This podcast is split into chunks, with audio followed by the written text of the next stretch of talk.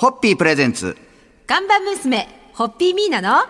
ホッピーハッピーバー皆さんこんばんは、ホッピーミーナです。こんばんは、落語家の立川しららです。えー今週はミーナさんの華麗な人脈からまたまたまたまた素敵なお客様をお招きしました。えー早速ご紹介したいと思います。長野県軽井沢にあります日本初の全寮制インターナショナルスクールユナイテッドワールドカレッジアイザックジャパンの代表理事小林凛さんです。よろしくお願いいたします。お願いします。こんばんは。お待ちしてました。もうどんなご縁で最初にお会いになったかをちょっとじゃあえーとお聞きしてもいいですか？あの、えっとね、アタゴロータリークラブって私が所属しているアタゴロータリークラブに、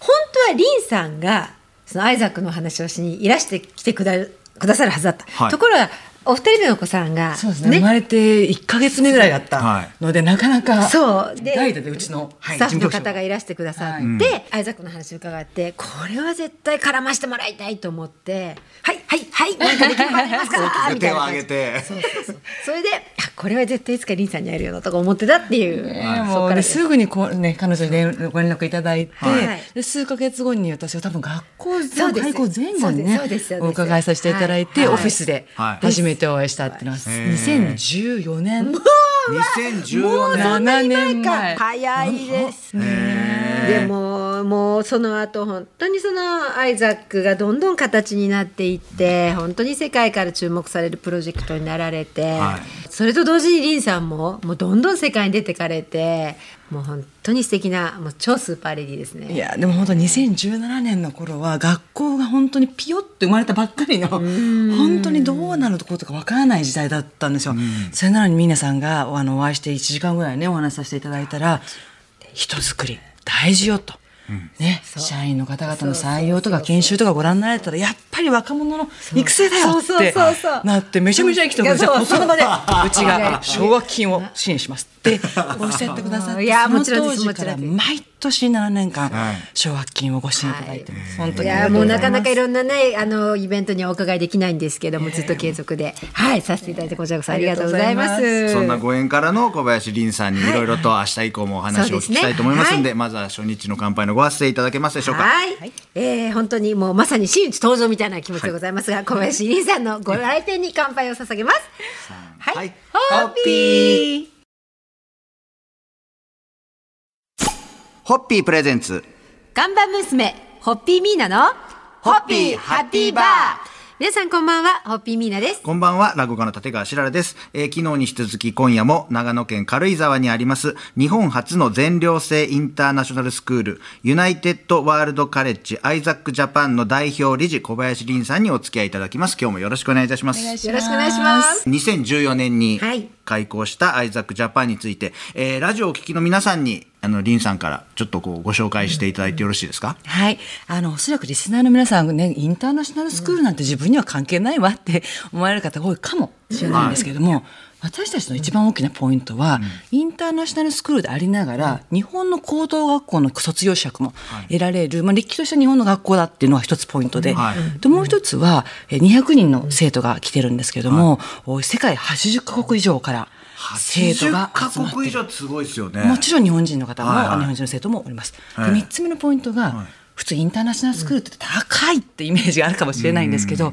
70%の生徒には奨学金を給付して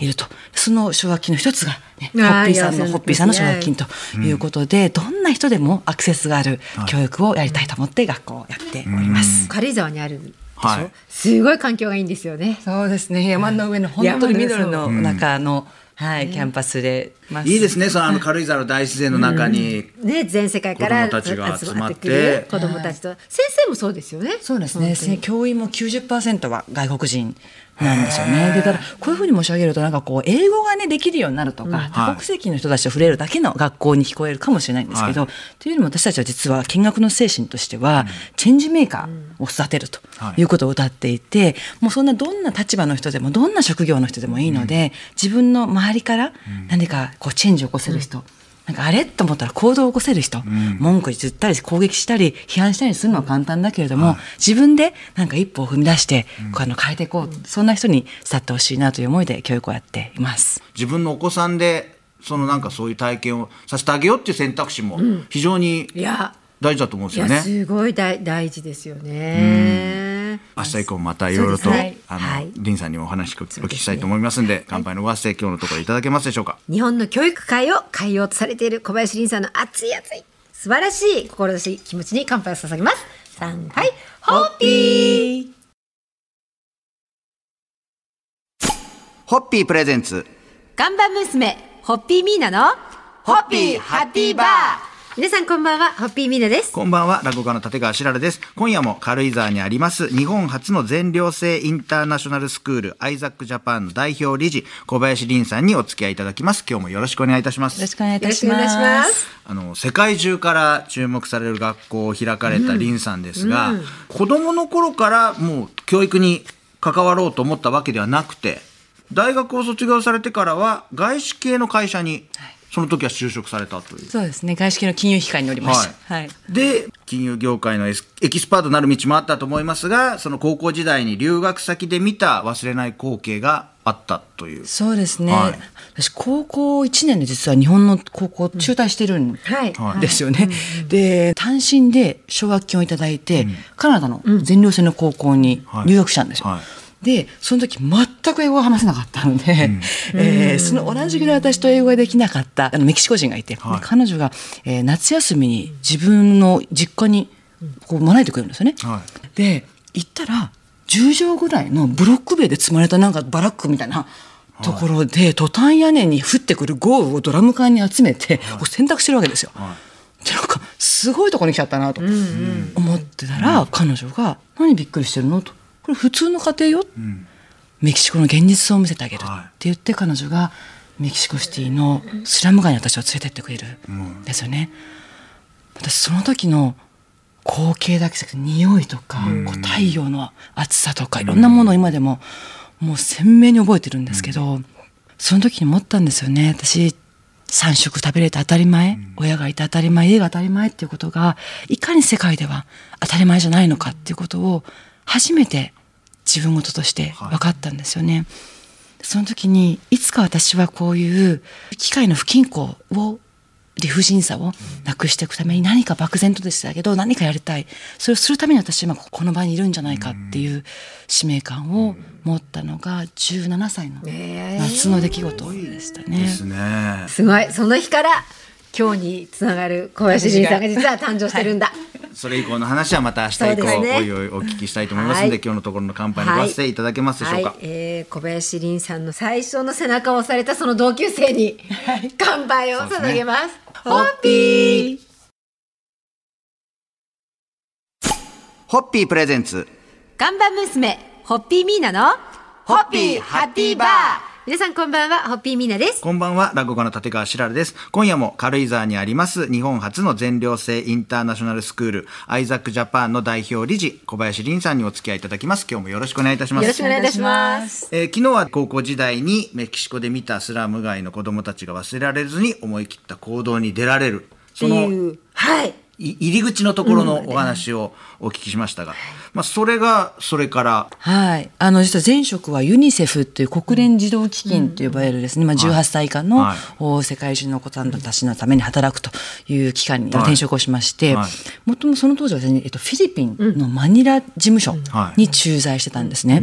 で、えー私がその時やった仕事っていうのはこれ今につながってくるんですけどもともとはストリートチルドレンって聞かれたことあります、もうその路上で生まれて育っていくような、そういう子たちが学校に行けないので、えー今夕方とか朝とかに今非公式教育と呼ばれるですね橋の下とか公園とかでバンを出して教育をするっていうようなプロジェクトをやっていたのがすぐ前職の経験ですね。はい、そしてフィリピンでブログを立ち上げて情報を発信しているうちにはい。いろんな出会いが生まれてで日本に全寮制の高校を開こうというプロジェクトが生まれたと。そうですね。そのフィリピンで感じてたことがあってもともとはその、本当に貧困層の子たちをお手伝いしたいっていう気持ちが強かったし、これ私のドリームジョブだと思ってユニセフに就職したんですよ。ところが圧倒的な格差と繰り返される汚職？それからこう埋まらない格差みたいなものに、こうどうやったら私は本当に今やってることがそのこう根本的な解決になってるんだろうかってこう疑問を持ち始めてしまうんですよね。でそこでぱりチェンジメーカーその、数は少ないかもしれないけどたくさんの人をお,、ね、お手伝いすることも大事だけれども、やっぱり社会の仕組みを変えられるとか、おかしいと思ったらその根幹を崩しにいけるような人、そういう人を少数一緒に育てなければ、多分本当には回復できないだろうなというような思いを強くしたのがこの当時の出来事ですね。はい明日以降またいろいろとお話をお聞きしたいと思いますが、はい、今日のところはお時間でございますので、はい、乾杯のごわせていただけますでしょうか。本当にその大きな力を生み出す。ね、うん、このほっそりしたこの体で はいもう素晴らしい小林凛さんの情熱と行動力に乾杯を捧げます。ホッピー。ホッピープレゼンツ。看板娘ホッピーミーナのホッピーハッピーバー。皆さんこんばんはホッピーミーナです。こんばんは落語の立川しららです。今夜も軽井沢にあります日本初の全寮制インターナショナルスクールアイザックジャパンの代表理事小林凛さんにお付き合いいただきます。今日もよろしくお願いいたします。よろしくお願いいたします。改めてあの経歴を振り返りますと仕事を辞めて貧困教育に飛び込むという行動力や決断力が素晴らしい凛さんですけれども実は凛さんのご両親から受け継いだ遺伝子のせいかもしれないというお話をちょっと、はい、今日お聞きしたいんですけれども、はい、ご両親ってどんな方だったんですか？あの実は、まあ、私、まあ、たまに言うてあるところに生まれて、はい、で両親とも市役所で働いてたんですよ。でところが父親は10年目にして、もう市役所辞めると言って辞めてですね、そう。けどいきなり物理の勉強を始めて、なんかレーザーの商社のスタートアップをするとか言って本当意味不明ですよね。で47歳で起業をして。で、えー、そこから実はまあ60歳になった時に私がまあ一人目を産むので、はい、あじゃあこれからフルタイムじいじだなとか言ってですね、はい、おじいちゃん業に専念するって言ったのに3年ぐらいしたら飽きたと。それで63歳でもう一回起業するお父さんとか言ってですねまた起業して今71歳ですけどもっていうあのちょっと不思議な感じのですね父親、えー、素敵自由でとか思って、そう。で父親と、はい、で母親は実はその市役所に30年ずっと勤めていて、お父さんは途中で辞めたけど、はい、勤めて、はい。でうちはもう母がボランティアが趣味っていうか、はい、そういう人だったので、多摩川のゴミ拾いに行き、車椅子を押すボランティアをして、展示教室に行って店長習いみたいな。毎週末そういう形になったんですよ。はい、30年目に前の市長さんが手話で逮捕されて、うんはい、出直し選挙だってなったんですよね。うん。はい、そしたらその市民の皆さんがわさーっと実家にいらっしゃって、出てくださいと 選挙に。はい、でうちは大騒ぎになったんですけども、あの母は、市民の皆さんが必要としてくださるのであれば、とか言ってですね出ちゃうわけですよ。でで、えー、5人か6人の、まあ、乱立した選挙だったんですが、はい、まあ、トップ当選で市長になりましてそこから2期8年